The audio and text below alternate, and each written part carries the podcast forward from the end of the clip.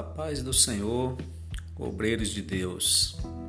Está aqui mais uma ferramenta que nós podemos utilizar para anunciar o Evangelho e assim fazer conhecer a Igreja Evangélica do Fundamento dos Apóstolos e Profetas.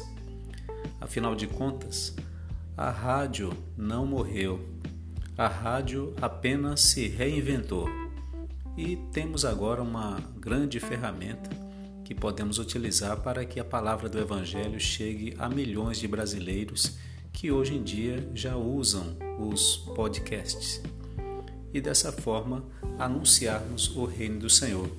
Estou convidando a vocês a participar desse grande projeto para que tenhamos mais uma maneira, mais uma forma de anunciar o Evangelho a milhões de pessoas.